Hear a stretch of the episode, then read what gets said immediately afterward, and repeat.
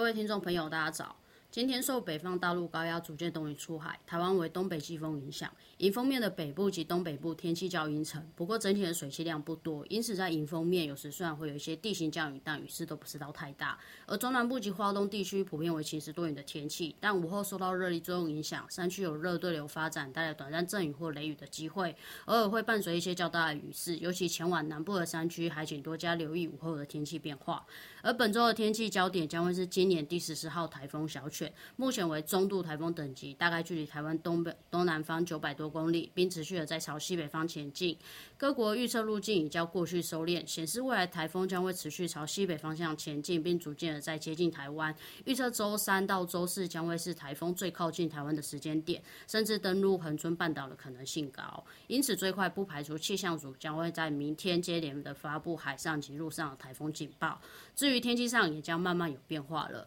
未来随着台风的逼近，明年起至周五，各地的沿海地区都要留意有七级或者是以上阵风、强阵风出现。而东南部及南部的海域也要留意长浪的发生，所以前往海边的话务必提高警觉。而降雨影响来说，明天起随着台风的靠近，受到台风外围东北风影响，在北部及华东地区将逐渐转有短暂阵雨，尤其大台北的山区以及沿岸地区就偶尔会有较大雨势发生机会了。而其他地区影响都还不大。普遍为晴时多云的天气。不过周三开始，北部、东半部及恒春半岛受到台风外围环流影响，将转为阴阵雨的天气，并有局部大雨机会，甚至在东部的山区将有豪雨发生的可能。而中南部虽然云量会逐渐的增多，并有一些短暂阵雨，但毕竟受到中央山脉屏障作用影响，降雨都还算比较零星。那到了周四，若是如预期的话，台风中心是由恒春半岛西行登陆的话，那在东部及恒春半岛的风雨就会明明显的比较增强许多，